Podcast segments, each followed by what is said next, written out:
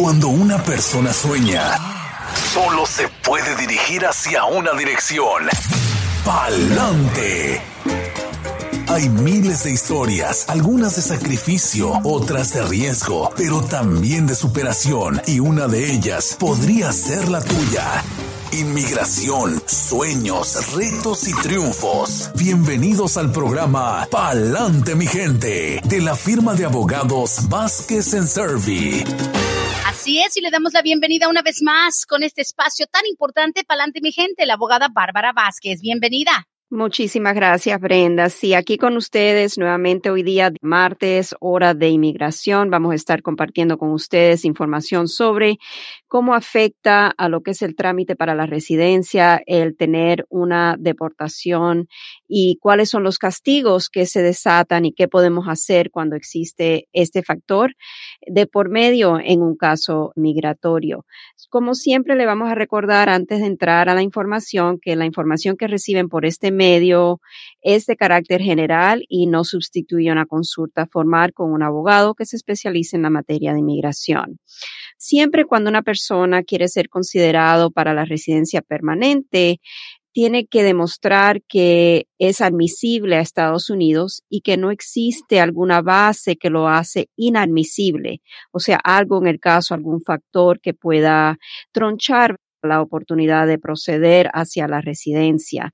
Y en casos donde existe alguna base de inadmisibilidad, el solicitante debe contar con un perdón aprobado y en no todas las bases de inadmisibilidad permiten el solicitar un perdón. Y esto es un punto muy importante. El enfoque de hoy va a ser limitado a esas bases de inadmisibilidad que surgen en casos donde existe una orden de deportación y qué circunstancias la ley permite solicitar lo que es el perdón para proceder con el trámite de la residencia. Voy a compartir con ustedes diferentes castigos que se desatan tras una deportación. Vamos a dar algunos ejemplos para que puedan a lo mejor poner la información en un contexto. Y el primer castigo, el primer escenario que se presenta o se puede presentar es el castigo por cinco años. Casi siempre en esta programación nos han escuchado hablar del castigo permanente, el castigo de diez años, el castigo de tres años, pero ¿cuál es el castigo de cinco años? Porque también existe. Y esto es una base de inadmisibilidad que resulta cuando una persona es interceptada o a lo mejor se entrega a los agentes de la patrulla fronteriza en la frontera antes de efectuar lo que es el cruce a Estados Unidos. En estos casos, la persona es considerada ser lo que bajo la ley se llama un arriving alien o un extranjero recién llegado, quien está en realidad en la frontera todavía solicitando ser admitido a Estados Unidos. En esa situación, los oficiales de la patrulla fronteriza están autorizados a ejecutar lo que se llama una orden de remoción expedita y deportar a la persona de regreso a su país de origen cuando la patrulla fronteriza ejecuta una orden de remoción expedita, la persona es castigado por un periodo de cinco años. Y para ser elegible a la residencia permanente antes de cumplir ese castigo de cinco años, la persona debe de solicitar un permiso para volver a Estados Unidos después de una deportación. Es el formulario I-212 es el que hay que llenar y entregar a inmigración. Y como ejemplo, pues, le voy a dar básicamente un caso ficticio. Vamos a decir que en mayo del 2001, la señora Norma, nativa de Guatemala, nuevamente es un caso y un nombre ficticio, intenta entrar de manera irregular al país por la frontera terrestre de Nogales, Arizona.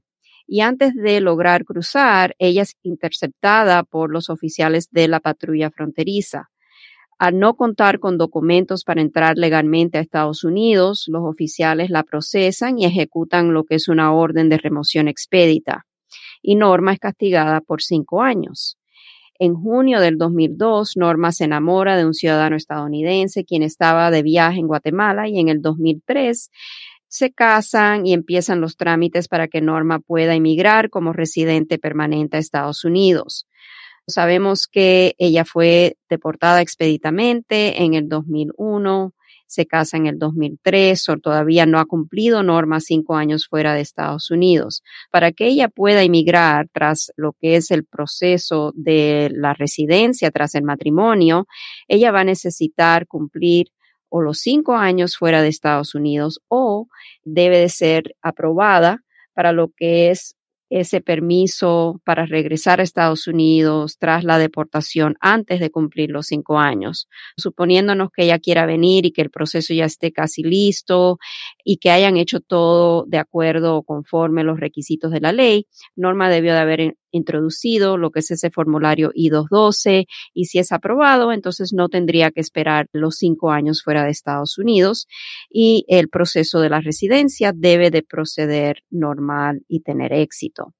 Ahora, el escenario 2 es el castigo por 10 años. Y este castigo básicamente se desata cuando la persona logra entrar a Estados Unidos y después físicamente deportada de Estados Unidos o se retira por su cuenta del país tras una orden de deportación. En estos casos, la persona es considerada inadmisible y también inelegible para la residencia permanente por un periodo de 10 años. Y nuevamente, para ser elegible al trámite de la residencia y lograr regresar al país antes de cumplir el castigo de 10 años, la persona debe solicitar ese permiso avanzado para poder volver a Estados Unidos después de una deportación y nuevamente ese es el formulario I-212. Y para ponerlo en ejemplo, nuevamente vamos a ver qué pasa con Norma en esta situación. En mayo del 2001, Norma entra a Estados Unidos de manera indocumentada por primera vez. En el 2003, la policía la detiene por una infracción de tránsito y al no contar con licencia de conducir, Norma es arrestada. Durante el tiempo en la cárcel, ICE llega por Norma y la procesa para que vaya a ver a un juez de inmigración en trámite de deportación y defenderse contra la deportación. En junio del 2003, el juez de inmigración dictamina la deportación de Norma para Guatemala, pero no la deporta físicamente, y esto es común. Hay una orden de deportación, pero no es físicamente deportada. En el 2004, la mamá de Norma desafortunadamente se enferma en Guatemala y Norma viaja para Guatemala. Al salir para Guatemala por su propia cuenta, pero tras la orden de deportación, Norma ejecutó lo que es la orden de deportación y al mismo tiempo desató el castigo de 10 años por la orden de deportación. Antes de partir para Guatemala, Norma se casa con su esposo, ciudadano estadounidense, y empiezan lo que son los trámites para que Norma pueda legalizar su estatus en un futuro. Asumiendo que Norma no intenta regresar nuevamente de manera indocumentada a Estados Unidos, Norma podría ser elegible para la residencia permanente antes de cumplir los 10 años fuera de Estados Unidos, siempre y cuando aplique y sea otorgado lo que es el permiso I-212. Ahora, recordemos que Norma estuvo más de un año en Estados Unidos de manera indocumentada, porque dijimos que entró en mayo del 2001 y no se fue hasta el 2004. No solamente va a necesitar lo que es el formulario I-212 si quiere regresar antes de cumplir los 10 años, pero también va a necesitar un perdón por el castigo de 10 años que desató por la presencia indocumentada en Estados Unidos desde el 2001 al 2004. Esos son los dos castigos. Ya cubrimos lo del cinco años y el castigo por diez años. Ahora vamos a hablar del castigo permanente. Desafortunadamente, en casos donde una persona es deportada físicamente tras una orden de deportación o se retira del país por su cuenta después de que el juez dictamine una orden de deportación, si la persona luego intenta entrar nuevamente o logra entrar nuevamente de manera indocumentada a Estados Unidos, la persona en esta situación ha desatado un castigo permanente. Similarmente, en casos donde no existe una orden de deportación, pero la persona acumula más de un año de presencia indocumentada en el país y sale del país y intenta ingresar o logra ingresar al país de manera indocumentada, ahí también se desata lo que es el castigo permanente. El castigo permanente es por un periodo de 10 años, los cuales deben ser cumplidos fuera de Estados Unidos. Y cuando se desata este castigo permanente de 10 años, No obstante que la persona haya cumplido los 10 años fuera del país, para ser considerado para la residencia permanente, el gobierno en esta situación exige o requiere que la persona aplique y sea otorgado ese permiso I-212. So, tenemos aquí una situación totalmente diferente. Se llama el castigo permanente porque hay situaciones donde si la persona no califica para lo que es el perdón, por la presencia indocumentada, suponiéndonos, vamos a decir, que hay una persona que haya entrado de manera indocumentada al país, estuvo más de un año, salió y volvió a entrar una segunda vez de manera indocumentada y desató lo que es el castigo de 10 años permanente. Si la persona no cuenta con un familiar calificativo, que en estos casos es mamá, papá o cónyuge residente o ciudadano, la persona entonces es castigada permanentemente porque no tiene cómo solicitar un perdón de ese castigo. El ejemplo aquí sería que en el 2004, después de litigar su caso ante el juez de inmigración, Norma es ordenada deportada y es físicamente deportada para Guatemala ese mismo año del 2004. Seis años después, en el 2010, Norma se enamora en Guatemala de un ciudadano y la pareja se casa.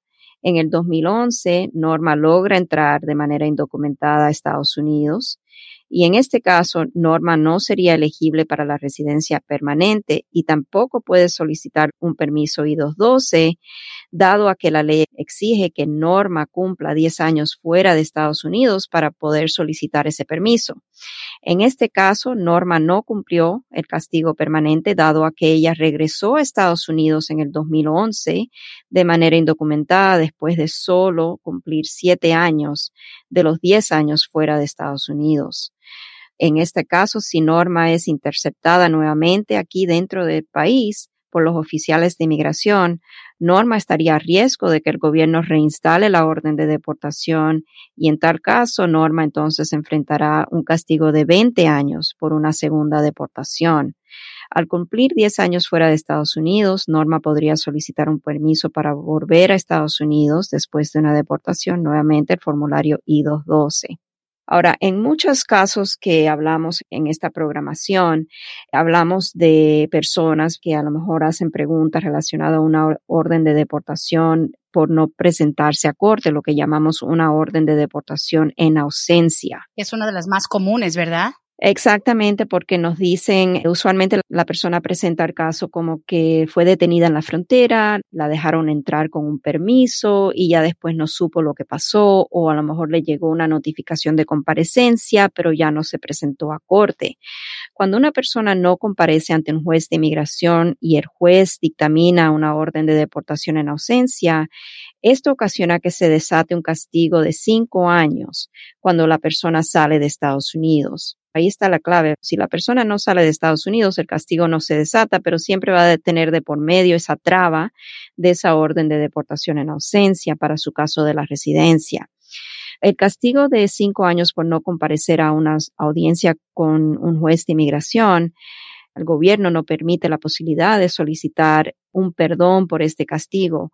Y aunque la persona logre conseguir lo que es una aprobación de este formulario I-212, la aprobación de ese permiso no cura el castigo.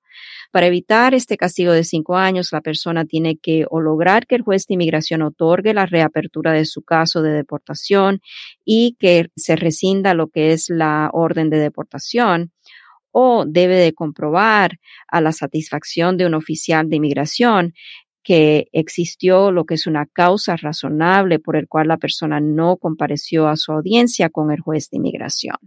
Para darle un ejemplo, en el 2004, tras un arresto por no licencia, Norma fue interceptada por ICE y recibió una notificación de comparecencia para presentarse ante el juez de inmigración. El día de su audiencia, Norma decidió no acudir por temor a que fuera a ser deportada. El juez de inmigración ordenó la deportación en ausencia y en el 2007 Norma se casa con un ciudadano estadounidense y la pareja empieza los trámites para la residencia de Norma. En el 2009 Norma es llamada a la Embajada Americana en Guatemala para lo que es el proceso consular. Ella sale del país y al salir del país desató lo que son los cinco años de castigo por no haber comparecido ante el juez de inmigración. En su entrevista, el oficial consular le notifica que al salir de Estados Unidos se desató ese castigo y básicamente el, oficial también le informa a Norma que no es elegible para un perdón por este castigo y que debe cumplir los cinco años fuera de Estados Unidos para luego ser considerada para la residencia permanente. Norma en este caso también va a requerir lo que es un perdón por la presencia indocumentada en Estados Unidos de más de un año. En resumen, creo que lo más importante de la información de hoy es conocer que cada caso presenta factores diferentes y es importante siempre consultar su caso con un abogado de inmigración, no dejarse llevar porque el amigo tuvo un caso similar. Recordemos que los factores de un caso casi siempre varían contra otro y es un factor que puede básicamente determinar elegibilidad o no elegibilidad. Generalmente, durante lo que es el proceso de evaluar su caso, el abogado va a solicitar siempre una copia de su expediente migratorio a las diferentes agencias gubernamentales donde usted ha tenido algún contacto, ya sea de inmigración o sea algún contacto con las autoridades de la policía, por ejemplo, por algún delito.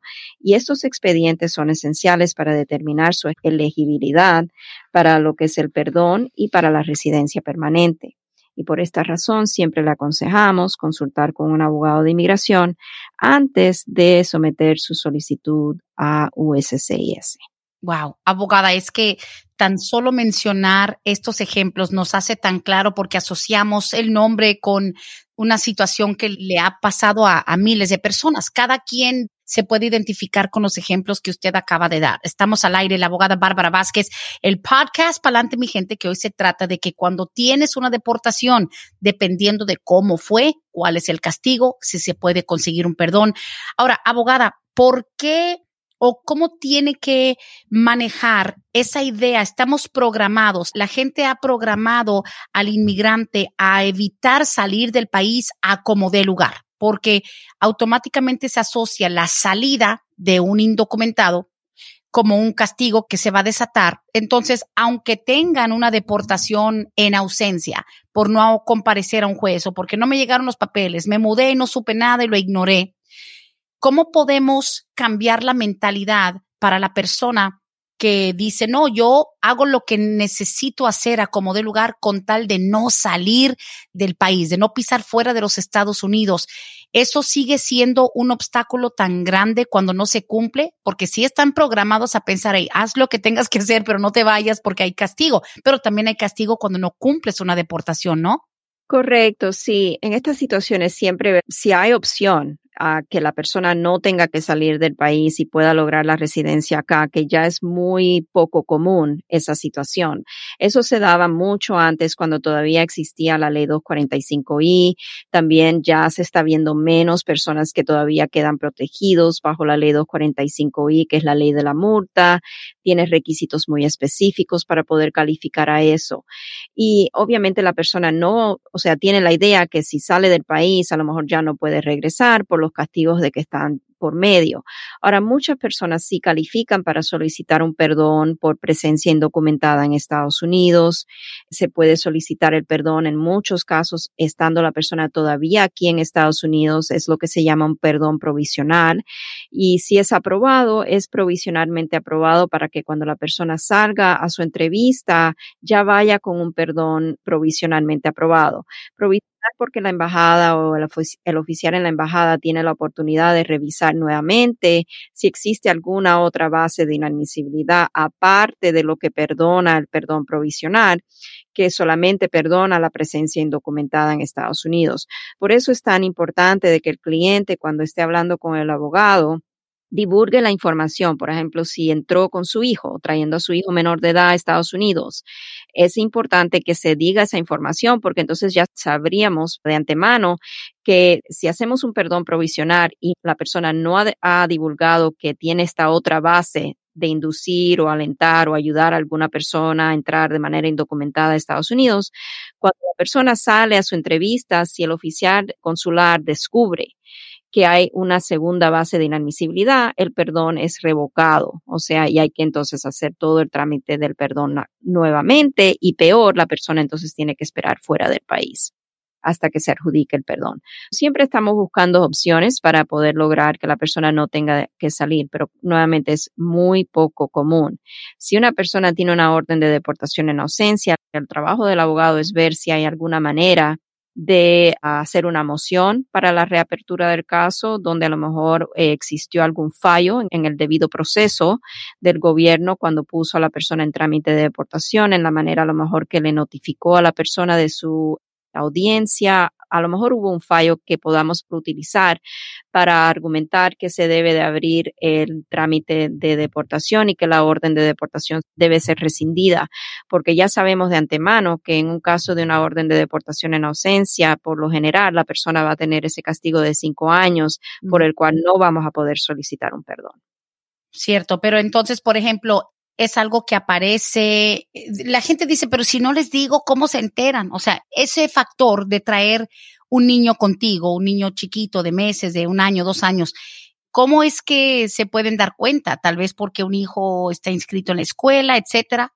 A veces ni tanto eso. Las solicitudes de inmigración exigen que la persona declare todos sus hijos, todos los hijos que tiene y dónde están ubicados viviendo. Si el hijo indocumentado, que tenemos que poner el estatus del hijo, si está aquí con algún estatus, ciudadano o residente o sin estatus, en esa situación el oficial consular va a preguntar más a fondo, va a preguntar, ok, bueno, su hijo José se encuentra en Estados Unidos. ¿Me puede decir, por favor, cómo entró José a Estados Unidos? ¿Quién participó en ayudar a ese niño a entrar de manera indocumentada a Estados Unidos? Y si la madre o el padre lo trajo consigo, entonces ya sabemos de antemano que esta persona va a necesitar un proceso diferente. Vamos a tener que ver si califica para solicitar un perdón por esa otra base de inadmisibilidad, que es el inducir o traer o ayudar a alguna persona a entrar de manera indocumentada al país. Wow. Ok. Esto me trae a la mente un caso precisamente la semana pasada que lo tengo presente y fíjese, sin saber en realidad de qué se iba a tratar el podcast del día de hoy y muy relevante.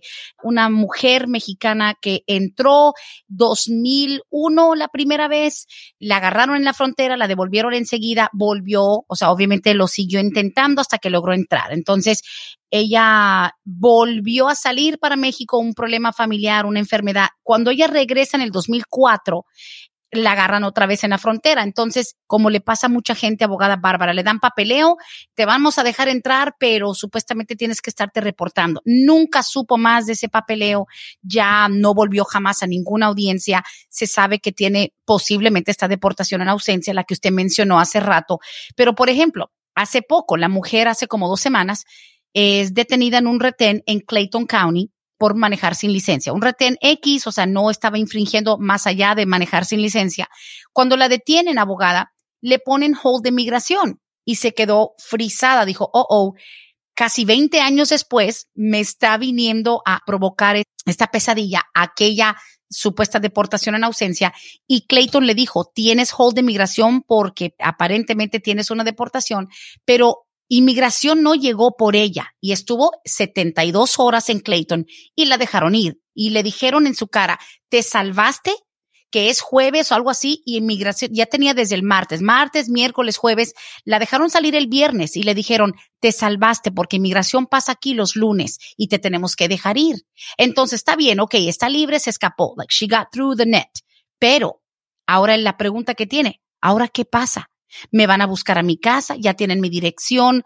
What's next? Porque no ha tenido contacto con inmigración en años. No necesariamente va a ser considerada una prioridad para que inmigración vaya por ella a la casa. Eso a lo mejor en la era de, Trump sí ya estaríamos diciendo sí, existe la posibilidad porque Trump en realidad buscaba a todos que podía. Y en este caso, o sea, lo que esta señora tiene que estar consciente son varias cosas. Primero, podría existir una orden de deportación en ausencia. Eso tendríamos que, para poder confirmarlo, mandar a pedir los expedientes migratorios a las agencias del gobierno. Lo otro es que el primer intento en el 2001, cuando ella fue detenida y regresada, podría muy bien haber sido lo que es un regreso voluntario. Sabemos que las personas que son nativas de los países contiguos, Canadá y México, si no presentan documentos falsos, no están tratando de venir con otra persona a Estados Unidos, a veces son regresados voluntariamente y no queda una orden de deportación expedita. Pero lo que sucede en este caso es que ella, vamos a decir, volvió a tratar en varias ocasiones y en una de ellas logra entrar. Vamos a suponer que eso fue en el mismo año del 2001 que entró. Después se fue en el 2004. Ahí desató un castigo de 10 años. Cuando ella vuelve a entrar y es detenida, esa segunda vez, en ese momento ella desató un castigo permanente de 10 años. suponiendo ahora que ella esté casada con una persona ciudadana estadounidense y que quiera hacer su trámite para la residencia, la traba en el caso va a ser que el gobierno exige que ella esté fuera el periodo de 10 años cumplidos fuera de Estados Unidos para entonces ser elegible a la residencia permanente. No, no, no. Pues sí, cuando Obviamente le dije, hay, hay personas que te pueden asesorar ya de una manera mucho más enfocada. Le dije, porque dijo, es que yo quiero ver cómo le hago. Le dije, va, es complicada su situación. Le dije, nosotros le podemos ayudar con la parte que es el ticket como tal, pero ahora tiene, dice, el ticket de no licencia es lo de menos, no me preocupa, me preocupa que ya volví a estar en el radar de migración y que simplemente me salvé porque no pasaron por mí. Y podríamos decir que de cierta manera se volvió como a despertar ese peligro que estaba dormido, abogada. Sí, o sea, siempre que la persona tiene algún contacto con las autoridades de la ley, ¿verdad? Siempre existe esa posibilidad. En este caso, vamos a suponer que inmigración hubiese llegado por ella si existe una orden de deportación en ausencia que ella no cumplió, o sea, nunca después de esa orden de deportación ella salió, entonces el gobierno puede simplemente ejecutar esa orden de deportación sin darle una oportunidad a una nueva audiencia con un juez de inmigración. El peligro existe y el manejo sin licencia es muy riesgoso para una persona en esta situación. eso sí es verdad. Pero bueno, mi gente, en vivo las preguntas y sí, nos comimos la mitad del programa, pero creo que no hay mejor manera que simplemente dar la información, proveer dato por dato los ejemplos que dio el día de hoy, cómo afecta una deportación, qué hay que hacer, cuáles son los castigos. Yo creo que dedicarle la mitad del programa o más si es necesario es muy, muy importante. Pero las preguntas en vivo, 770-686-3424. Llamada al aire con la abogada Bárbara Vázquez en esta edición del podcast Palante, mi gente. Ahora, abogada, ¿se podría resumir que sea cual sea la situación, no necesariamente se pueden tirar al suelo a llorar y rendirse. Hay perdón para ciertas deportaciones, hay salidas que ni siquiera se califican de la misma manera. O sea, cada salida tiene su clasificación, porque deportación no es nada más porque te agarran en la frontera y, y te bloquean la entrada, sino que hay muchas cosas que considerar y a mí lo que más tranquilidad me da es cuando yo mando a la gente a que vayan con usted, abogada, y no porque se anuncia desde hace seis años, sino porque sé que ustedes son de los que dicen, yo no voy a perder mi tiempo, ni el tiempo del cliente, ni llenarles la cabeza de ilusiones falsas, ni robarles un dólar, si sabemos que va a ser algo demasiado complicado y la gente necesita saber. Porque si ustedes les dicen, mira, estos son los obstáculos, esto es a lo que te enfrentas, porque la gente se va donde quiera abogada con tal de que le digan, yo lo intento, pero te toca pagar miles de dólares y si no lo logramos, ni modo. Ustedes sí les dicen cuáles son los retos, ¿no? Claro que sí, vamos a estudiar los expedientes. A veces en una simple conversación con la persona podemos deducir si la persona va a ser elegible o no, cuáles son los factores de por medio que tenemos que lidiar con esos factores, a lo mejor a través de un perdón que se tenga que solicitar y cómo vamos a poder tramitar para que pueda lograr la persona el ajuste de estatus o tener éxito en su proceso consular.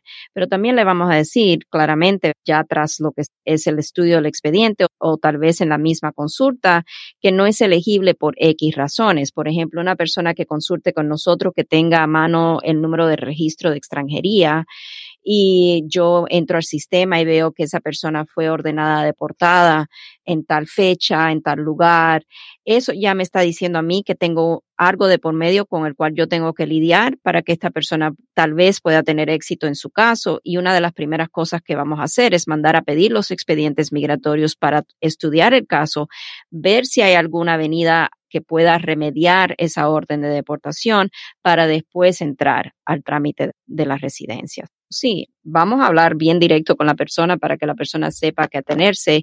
Y en casos donde sabemos que no podemos hacer el trámite porque existe a lo mejor un, castigo que es permanente, le vamos a decir, no vamos a tomar el caso porque usted tiene que estar afuera este periodo de tiempo para que podamos entonces ayudar a la persona. Esa es la parte más difícil, cuando te dicen, sí puedes empezar a caminar por este sendero, pero te va a tocar irte del país por determinado tiempo. Es ahí donde la gente se le desvanece la esperanza o piensan, ok, me voy, pero después entro de nuevo ilegalmente y ahí es donde igual, o sea, sigue complicándose la situación. Ahora, porque la persona de la que le hablo me dijo, pero es que yo no puedo regresarme, es que yo ya tengo una vida aquí y yo tengo ya mis tres hijos nacidos aquí. Y es que yo eso le digo, señora, no le puedo decir yo nada legalmente de su caso migratorio. Dice, pero es que tiene que haber manera que yo me quede porque esto, porque el otro. Le dije, mire, vaya con unos abogados muy buenos, muy honestos, no le podría decir. Y me dijo, y la visa U, porque a mí, mi ex esposo, que también era indocumentado, dice, él me golpeaba ahí, pero nunca lo reporté por mis hijos. Han pasado muchos años. La gente a veces quiere aferrarse, abogada Bárbara, a que, bueno, y si la visa U, y si eh, me dijo, y me preguntó, ¿cuántas deportaciones te perdona la visa U? Le dije, no tengo idea. Pero la visa U se ha considerado uno de los procesos un poco más generosos y la pregunta es válida. ¿Cuántas disque deportaciones te perdona la visa U? O sea, hay que mencionar todas las fases de inadmisibilidad y a veces la lista es bien extensa. A veces existe el castigo permanente de 10 años porque sí hubo una deportación. A veces existe el traer a alguna persona de manera indocumentada. A veces existe el reclamo o la declaración de ciudadanía estadounidense falsa para algún beneficio. O sea, siempre y cuando en la solicitud del perdón que va junto con la solicitud para el estatus U divulguemos esas fallas, esas bases de inadmisibilidad, el gobierno, a no sea que la persona tenga un historial penal severo, algo que el gobierno en su discreción opine que esta persona no se merita el ser otorgado el estatus U, por lo general la persona va a tener éxito en conseguir el estatus U. Pero hay que divulgar, hay que ser honesto, porque si queremos pedir el beneficio del estatus U, y es un beneficio que tiene mucho peso la discreción del gobierno en estos casos, hay que ser honesto y divulgar todo, lo que es todo el historial migratorio, todo el historial penal, para que el gobierno sepa de antemano qué es lo que la persona eh, está pidiendo como perdón, las bases de pedir el perdón y en ese mismo paquete poner los factores favorables del caso para que se pongan en la balanza cuando el gobierno esté examinando si va a ejercer su discreción favorablemente o no, va a determinar, ok, esta persona cometió este delito, pero hace ya 10 años de este delito, por ejemplo, y ha tenido una trayectoria limpia en Estados Unidos desde entonces, eh, tiene empleo de larga duración, tiene vínculos familiares aquí en Estados Unidos, se ha portado bien con respecto a las normas de la comunidad, ha pagado sus impuestos. Vamos a tener que traer a la luz todos estos factores positivos para que el gobierno tenga más armas en su poder para ejercer esa discreción favorablemente y poder justificar hacerlo. Sí, es correcto que el estatus U perdona una multitud posiblemente de bases de inadmisibilidad, múltiples deportaciones, castigos, etcétera, pero la persona tiene que hacer su parte también. Ah, sí, definitivamente. Wow. Pues hay mucho todavía que aprender. Estamos al aire con la abogada Bárbara Vázquez. Vamos a continuar entonces ahora con la parte de las preguntas que ya tenemos algunas guardadas desde la semana pasada, agregando a tanta información que ya hemos compartido. El día de hoy, las deportaciones, cómo se puede analizar cada una de acuerdo a sus eh, circunstancias y cómo se puede lograr el perdón. Y una cosa así, o sea, más que nada, eso de solicitar un perdón, abogada, no es automático, no es a fuerza, no todos califican para el mentado perdón, donde dicen, bueno, pues yo nomás pido el perdón, le pago al abogado, me pide el perdón y arreglo aquí en los Estados Unidos. Eso no es automático, no es un derecho automático, para que la gente lo entienda. No, absolutamente no. Todos los procesos que se hacen con inmigración tienen el factor de discreción. Eso es algo que la persona tiene que tomar en cuenta, que aunque uno solicite un perdón, siempre vamos a tener que contar cuáles los factores discrecionarios que debe el gobierno considerar en el caso para que el perdón pueda ser aprobado. Bien, así es, sin duda. Tenemos una pregunta desde la semana pasada. Nos pregunta aquí Eric, dice Eric, pregunta para la abogada. Yo soy indocumentado, llegué de México hace más de 11 años. Mi novia es ciudadana, pero nunca he hecho impuestos desde que yo llegué aquí. He trabajado siempre construcción en efectivo. ¿Cuál es el primer paso? ¿Me van a pedir taxes desde que metemos papeles o cuándo? Muchas gracias. Aquí lo importante que tiene que tomar en cuenta es que los impuestos que van a pedir el gobierno van a ser los impuestos de la persona que lo está patrocinando. En este caso, una vez que él se case con su novia ciudadana estadounidense y hacemos el trámite, ya sea para el proceso consular, que en este caso creo que va a ser ese el trámite porque él dice que llegó hace 11 años de manera indocumentada a Estados Unidos o si no cuenta con el beneficio de la ley 245i, entonces tenemos que hacer el proceso consular y los ingresos que van a contar en este caso van a ser los de la novia o futura esposa. Tenemos que revisar los impuestos de ella, los ingresos que ella tiene para ver si ella califica. Ahora, una vez que ellos se casen, se debe de empezar a hacer las declaraciones de impuestos juntos como casados y él estando indocumentado en el país debe hacerlos con un tax ID. Ah, sí, lo primero sería. Muy importante. Siguiente pregunta dice, ¿le puedes preguntar a la abogada si se puede hacer una solicitud de asilo si la persona sigue estando en México? No, o sea, el asilo político se pide aquí dentro de Estados Unidos. Cuando la persona está pidiendo refugio en Estados Unidos, refugiado se pide fuera del país a través de lo que es el proceso de la embajada. Estando en México no puede pedir asilo. Otra cosa que tenemos que tomar en cuenta es si la persona a lo mejor no es del país de México, vamos a decir que está huyendo de otro país, de Honduras o El Salvador, por ejemplo, y está viviendo en México, entonces esa persona a lo mejor ni estando o llegando a Estados Unidos sería elegible para el asilo si ha vivido y se ha beneficiado de las protecciones de un tercer país. Ah, ok, ya está. O sea, el asilo se pide ya por desesperación, digamos, ya estando desde adentro aquí o llegando a la frontera, entregándose a la frontera y haciendo lo que es una entrevista de temor creíble. Se solicita entonces ahí, a través de esa entrevista, a lo mejor dejan entrar a la persona a Estados Unidos si es que pasa la entrevista y entonces la solicitud de asilo se debe de entregar dentro del primer año de la persona haber entrado al país. Muy bien, listo. Muchas gracias. Aquí dice, siguiente pregunta. Ah, sí, esta yo creo que es la última que quedó de la semana pasada. Dice aquí, una pregunta para la abogada. Dice, yo en noviembre del 2004 fui a la entrevista de inmigración y hasta ahorita no he recibido respuesta. Eso fue en Ciudad Juárez, pero yo estoy aquí adentro de los Estados Unidos. Noviembre del 2005 fui a la entrevista de inmigración y hasta ahorita no he recibido respuesta y yo estoy aquí adentro de los Estados Unidos. Hasta ahí llegó la pregunta demasiado incompleta, ¿no? Me preocupa mucho el hecho de que haya ido a una entrevista en el 2004 en Ciudad Juárez y que ahora se encuentre nuevamente aquí en Estados Unidos. Aquí la pregunta que le tendría, o una de ellas, es si antes de salir a Ciudad Juárez ya había acumulado más de un año de presencia indocumentada en Estados Unidos, dado que cuando sale para su entrevista, si es así, a Ciudad Juárez desata el castigo de 10 años. Y la otra pregunta que le tendría es, por ejemplo, dado que se encuentra nuevamente aquí en Estados Unidos, ¿cómo entró y cuándo de regreso a Estados Unidos? Si la entrada fue indocumentada a Estados Unidos, o sea, después de su entrevista en Ciudad Juárez, ahí tenemos de por medio lo que es el castigo permanente de 10 años, que no se podría cumplir dentro del país, tendría que salir y cumplir ese castigo fuera de Estados Unidos. Wow. Ok, pues bueno, un poco complicado. Y si la persona que nos mandó esa pregunta la semana pasada está escuchando, que nos llame 776-86-3424. Esta es la línea en vivo. Las preguntas al aire en vivo se le da prioridad. Dice, esta pregunta sí es ya de esta mañana. Dice, buenos días. Esta pregunta para la abogada más tarde. Dice, yo metí la aplicación de mi esposo que tiene DACA. Yo soy ciudadana pero a él se le vence su DACA en septiembre. ¿Tiene que reaplicar para el DACA o esperamos ya lo de la I-130 y el ajuste de estatus? No me dicen qué mes lo mandó, pero ya están en el proceso. Ella es ciudadana y el esposo tiene DACA que se le vence ahora en septiembre.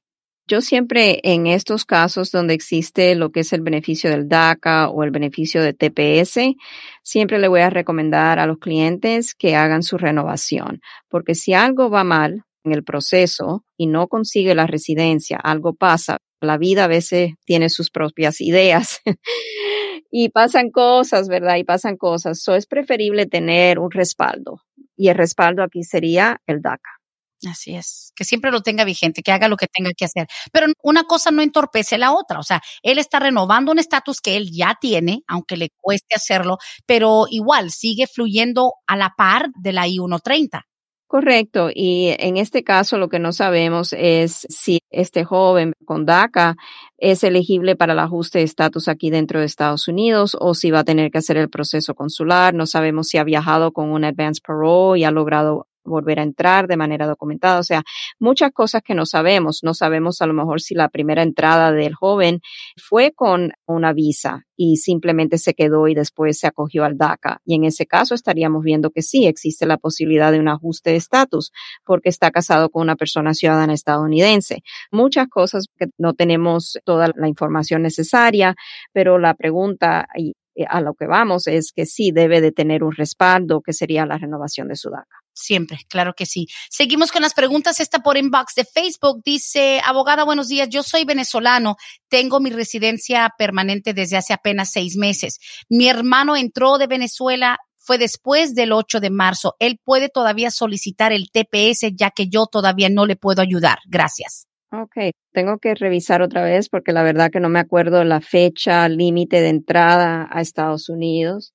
Déjeme ver y le voy a dejar saber. Claro, la línea de texto sigue disponible, 770-927-8015 para quienes prefieren escribirla. Pregunte que así de rapidito se nos fue el programa, pero fue uno de los de más información porque la abogada venía preparada para hablar de las deportaciones, pero seguimos recibiendo sus preguntas. Ok, qué casualidad. O sea, dice aquí que la presencia continua en Estados Unidos debe haber sido desde el 8 de marzo del 2021 exactamente esa fecha es la que este señor hace la pregunta por su hermano. Si el hermano estuvo aquí el 8 de marzo del 2021 y ha tenido presencia continua en Estados Unidos desde el 9 de marzo del 2021, es nativo o ciudadano de Venezuela, podría ser elegible para el TPS. Siempre tenemos que evaluar viajes, a lo mejor de por medio, que a lo mejor tuvo el hermano antes de llegar aquí a Estados Unidos y viajó por un tercer país, si fue simplemente un viaje en tránsito a Estados Unidos o si a lo mejor estuvo viviendo en un tercer país antes de llegar a Estados Unidos y se acogió a lo que son las protecciones de ese tercer país. Entonces ya ahí eso complica la situación para el TPS ya está. Y yo creo que por eso este señor menciona esa fecha, porque creo que esa es la fecha que se le grabó a miles de venezolanos, que si entró después del 8 de marzo ya no califica. Y no, me ha contestado, pero si entró después de 8 o 9 de marzo, ahí es donde se le podría ver la traba, ¿no? Porque era para los que habían entrado antes de esa fecha. Sí, tiene que haber entrado, estar aquí físicamente desde el 8 de marzo del 2021. Mire, ya me contestó, dice el reply, dice, no, lamentablemente le entró a mediados de abril. Mm, no, no califica. Wow. Y esa ventana del TPS como que tan rápida, ¿fue precisamente porque fue una medida de emergencia? Casi siempre cuando designan así el TPS van a poner, o sea, desde la fecha de la designación del programa es cuando va el gobierno a exigir que la persona demuestre que estuvo ya aquí en Estados Unidos, porque el gobierno no quiere proveerle beneficios a todas personas que sigan llegando a Estados Unidos o tienen que tener una fecha que corta ese beneficio, una ventana. Ya está. Oh, wow, con razón. Bueno, un límite. La siguiente pregunta dice, abogada, mi mamá tiene 76 años y en febrero del 2022 se le vence su residencia, pero después en marzo va a cumplir 20 años siendo residente. Para ella el examen sería en inglés y cuántas preguntas serían. Ok, no, va a ser menos. Básicamente las preguntas, ella puede llevar un intérprete teniendo 20 años como residente y más de 50 años de edad, que aquí ya los tiene ya cumplidos al cumplir los 20 años como residente, va a tener la posibilidad de llevar su intérprete y le van a hacer el examen en español. Las preguntas, tengo que ver la edad exactamente porque sí sé que de una edad en adelante ya entonces sería un examen de menos preguntas. Sí, ahí está. Y por cierto, les vamos a dar el número telefónico de las oficinas de Vázquez y Servi también, muchos pidiéndola ya, 678-303. 0018. Aún siguen con todas las normas de seguridad y por lo mismo tienen sus citas virtuales, todavía no importa en qué parte del mundo esté, citas virtuales todavía hasta futuro aviso 678-303-0018, las oficinas de Vázquez y Servi de 65 años en adelante y siendo residente por un mínimo de 20 años. Entonces, de las 100 preguntas que le pueden hacer, le van a hacer 20 preguntas. Y toda esa información de las preguntas están en el web sitio de uscis.gov. Muy bien, listo. Hay que buscar cuántos recursos tengan las necesidades que estamos buscando. Siguiente pregunta dice, si una pareja apenas se casó, y están aplicando para arreglar papeles. La mujer entró con visa, pero la relación no funciona y se divorcian antes de que le den la residencia. ¿Qué pasa? ¿Ella pierde la visa? Aquí el caso es, entró con visa y para que la persona básicamente no haya perdido la visa, la persona debió de haber aplicado al ajuste de estatus estando todavía en lo que es un tiempo de validez, o sea, autorizado no los 10 años de la visa, sino estamos hablando del tiempo de que la persona haya sido otorgado para estadía legal en el país, que usualmente son seis meses. La persona usualmente en esta situación, cuando hace su trámite para la residencia, dentro de esos seis meses de estadía legal, eso evita que la persona sea considerada como haber caído fuera de estatus. El problema aquí, Brenda, con la visa que ella seguramente entró con una visa de turista. Y en esta situación, al entrar con una visa de turista y al casarse y hacer sus trámites para la residencia, ya le dio a entender al gobierno que en realidad la intención es de permanecer aquí en Estados Unidos, país a donde está el factor que puede complicar esta situación. Al ser denegada la solicitud para la residencia, si es que existe lo que es un divorcio, en esta situación sí, la persona puede a lo mejor recibir una notificación del gobierno que debe de ejecutar su salida en tanto tiempo, porque ya el gobierno entonces para esa fecha seguramente la persona ya ha quedado a lo mejor fuera de estatus, a lo mejor ya hizo su solicitud estando fuera de estatus o muchas cosas que no sabemos porque la pregunta es demasiado amplia. Tendríamos que tener un poquito más de información para poder aconsejarle apropiadamente. Cierto, cierto. Ok. Y ya saben que las consultas pues las pueden hacer virtualmente donde quiera que estén 678-303-0018. Esta pregunta también un poquito digamos, eh, básica, pero en fin, dice, tengo pregunta para la abogada. Tengo deportación. ¿Puedo yo pedir un parole in place o cuál otra aplicación debo tramitar? Ahora, aquí sé que por mensajes anteriores, como desde el mes de febrero, dice, estuve en orden de supervisión y no fui a la última cita. Quiero saber si en este momento puedo tener otra vez la orden de supervisión o qué puedo hacer. Now, this is from February y eso nos conecta un poco con el mensaje de hoy. Dice, tengo mi hijo en las Fuerzas Armadas y cumple 21 años. Gracias. Entonces, hoy en día la pregunta, dándole seguimiento, dice, si tengo deportación, ¿puedo yo pedir un parole in place o cuál otra aplicación debo tramitar sabiendo que estaba bajo supervisión, ya no fue un hijo en las Fuerzas Armadas que cumplió 21 años? Aquí el problema está en lo siguiente, que hasta la fecha de hoy, no hemos recibido ningún comunicado que nos indique que una persona con una orden de deportación, ICE, le va a otorgar un parole in place. Porque en este caso se dificulta el parole in place es por esa orden de deportación y hay que pedirlo cuando la persona ya tiene una orden de deportación, tenemos que pedir ese parole in place con ICE. Y, o sea, la agencia en un pasado se ha totalmente rehusado a otorgar parole in place para personas con deportación. Ahí es a donde está la traba. Y no sé, estamos viendo si esa política cambiará bajo Biden, que debe de cambiar, pero por el momento la información que tenemos es que tenemos esa traba de por medio que ICE nos va a contestar, como ha contestado en un pasado, que en realidad el parole in place no lo otorgan porque no tienen ellos jurisdicción o no están autorizados a otorgar el parole in place para una persona que tenga una orden de deportación. Ya, ya está, listo. Continuamos, dice, pregunta para la abogada, tengo una hermanita en México. Ella tiene seis años. ¿Yo la puedo pedir aunque ya esté pidiendo yo a mi cónyuge? ¿Le afecta su petición de él o no tiene nada que ver? Ahora, tomando en cuenta que es una hermanita de seis años, esta persona que me escribe es ciudadana, ya obviamente también está el proceso su cónyuge. ¿Le afecta la petición del cónyuge que ella pida a su hermanita? No, no le afecta en lo absoluto y lo que tiene que tomar en cuenta que aunque sea ciudadana y vaya a pedir a su hermana, en la categoría preferencial en ese caso es la última categoría en lo que es el boletín de visa, sería la F4.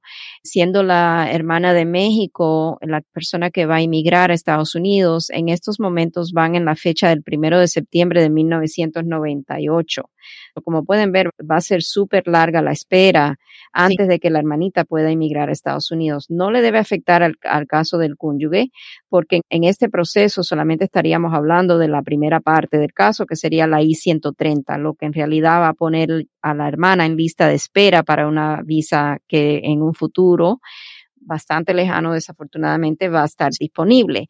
En este caso, no le va a afectar en, lo que es el affidavit de manutención tampoco, porque aunque esté pidiendo la hermana, no hemos llegado a la parte de ese caso donde van a pedir que la hermana haga un patrocinio con el affidavit de manutención. Correcto, ahí está. Pregunta, dice Francisco, buenos días, Brendita, dile a la abogada que si uno se quiere ser ciudadano, ¿cuánto tiempo tarda el proceso? Y esto afecta si quiero salir del país. Gracias. La salida del país hay que tener cuidado por varias razones cuando uno está tramitando para la ciudadanía. Una de ellas es que inmigración puede llamarlos para lo que es las huellas dactilares y si la persona no se presenta puede entonces tener problemas en la solicitud para la naturalización. Lo otro es que las ausencias del país, dependiendo de cuánto tiempo sea ausente del país, estando en trámite para la naturalización, eso también podría afectar el trámite. Ahora, en estos momentos, si estamos hablando de una solicitud de naturalización aquí en Atlanta, el gobierno está estimando un proceso de 13 meses y medio a 15 meses y medio. Es lo que está demorando para el trámite de la ciudadanía. Ah, ok, más o menos ese es el tiempo de espera. Muy bien, dice aquí, Brendita, yo entré hace siete años y me agarró inmigración, pero a los dos meses intenté entrar de nuevo, lo logré. Si me caso con ciudadana, puedo arreglar mi estatus, no tengo hijos nacidos aquí. Ok. Hace siete años no entró, lo detuvo inmigración parece, ¿verdad? En la frontera tratando de entrar. Eso es lo que estoy asumiendo. Exacto. Depende de qué sucedió en la frontera. Si tuvo una orden de remoción expedita de la frontera, entonces tiene un castigo de cinco años que tendría que pedir lo que es este perdón o permiso I-212 para poder ser elegible a la residencia permanente antes de cumplir ese periodo de, de cinco años. Tendríamos que, primero que nada, tener una consulta formal, evaluar todos los factores del caso y seguramente vamos a pedir los FOIAs, los expedientes migratorios, para ver exactamente qué fue lo que transcurrió en la frontera.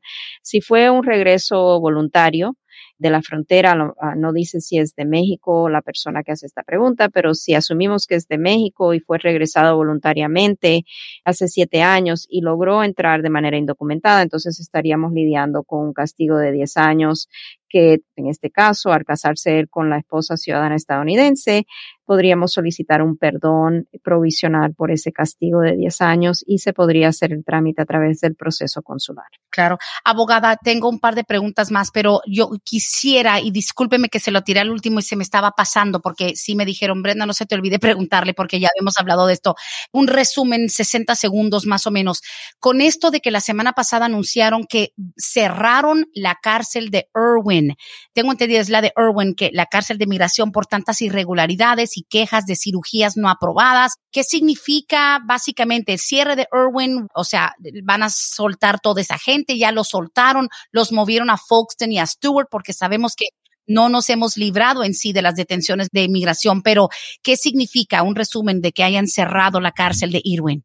Right. Lo que no sabemos es qué van a hacer exactamente con todas las personas que son detenidas, porque en detención no tenemos solamente personas de bajo riesgo, a lo mejor para la comunidad, pero también tenemos personas que el gobierno considera de alto riesgo. So es muy dudoso que simplemente por haber cerrado la detención, el centro de detención en Irwin, que a todas personas que estén detenidas le van a dar campo libre, que van a salir en libertad. No tengo más noticias de qué están exactamente haciendo con las personas que están detenidas en Irwin pero me imagino, la lógica me dice que las personas serían trasladadas o la mayoría serían trasladadas a otro centro de detención como Stuart posiblemente. En estos casos también me imagino que a las personas que son de baja prioridad a lo mejor le van a dar posiblemente a lo mejor una reconsideración para una fianza o a lo mejor le dan paso, lo dejan salir de la detención. Claro, claro, porque Irwin fue casi siempre el default, casi siempre, o sea, es a donde la mayoría de los inmigrantes eran llevados, ¿no? Sí, exactamente. Y o sea, sí, ah, hubo mucha polémica. Me alegra mucho que lo estén cerrando. Ya hace tiempo que debieron de haber tomado ese paso, pero bueno, nunca es demasiado tarde para tratar de evitar que más personas sean victimizadas en un futuro. Yo creo que sí, fue una noticia de mucho impacto. Claro. Y todavía es una noticia muy fluida, no se sabe exactamente qué va a pasar. Hay gente esperando si van a liberar a sus seres queridos. No hay que asumir lo peor ni tampoco lo mejor. O sea, no significa que van a estar todos ya libres en la calle, pero hay que estar muy al pendiente. Yo creo que estas cosas se logran cuando mucha gente se une a hacer que se escuche su voz, estas injusticias, estos atropellos de los derechos reproductivos de estas mujeres que fueron víctimas de estos médicos sin escrúpulos. La verdad que era de, de escalofrío leer estas noticias de tantas mujeres pero abogada, muchas gracias. Como siempre, tremendo el programa. Quedaron algunas preguntitas que las vamos a guardar para la próxima semana, así que la esperamos con muchas ansias en la próxima edición de Palante, mi gente, 678-303-0018. Consultas directamente en la oficina de Vázquez y Serbia. Abogada Bárbara, gracias. Muchísimas gracias, Brenda. Y sí, como siempre, aquí los espero para la próxima semana, día martes, a la misma hora. Muchas gracias. Hasta aquí hemos llegado hoy, pero siempre vamos pa'lante, mi gente, con Vázquez en Servi.